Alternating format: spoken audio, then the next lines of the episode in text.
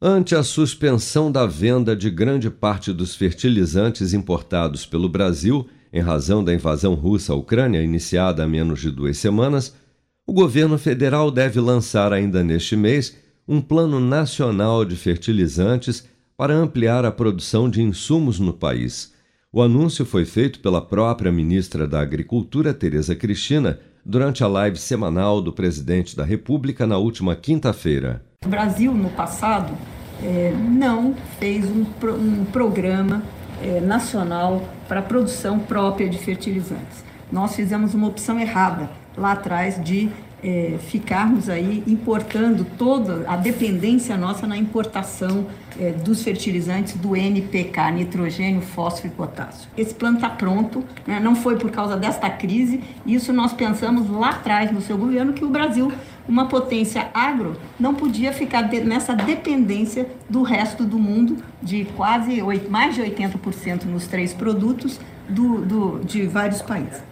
Segundo Tereza Cristina, o plano, que deverá ser lançado no final de março, trará um diagnóstico sobre a oferta de fertilizantes no Brasil e poderá trazer propostas legislativas para facilitar a sua produção no país, como regras de licenciamento ambiental para exploração de jazidas e até permissão para extração dos minerais em terras indígenas.